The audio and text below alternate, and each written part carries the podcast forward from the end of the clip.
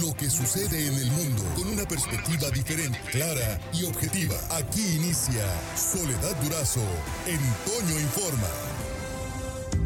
Soledad Durazo en Toño Informa. Ahora al tema de la semana, las elecciones, casillas para votación en Hermosillo y el voto informado, un trabajo de Alfredo Villel. Este es el tema de la semana en Toño Informa.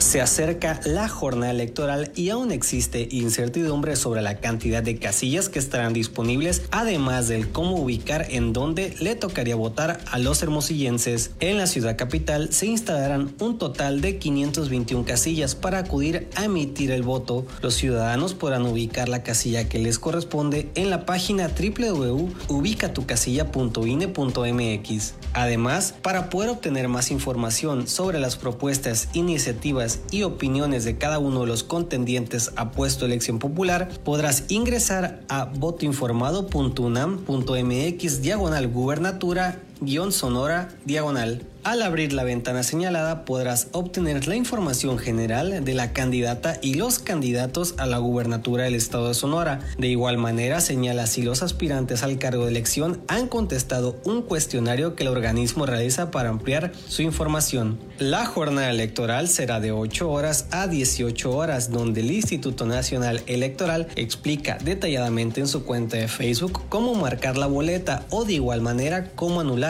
el voto. Para las noticias, llegamos noticias, Alfredo Villela.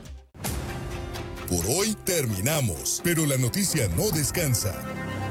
Y nosotros tampoco. Soledad Durazo le espera de lunes a viernes a las 5.30 de la mañana por la cadena Larsa Comunicaciones. Con más noticias, más información, más Soledad Durazo en Toño Informa.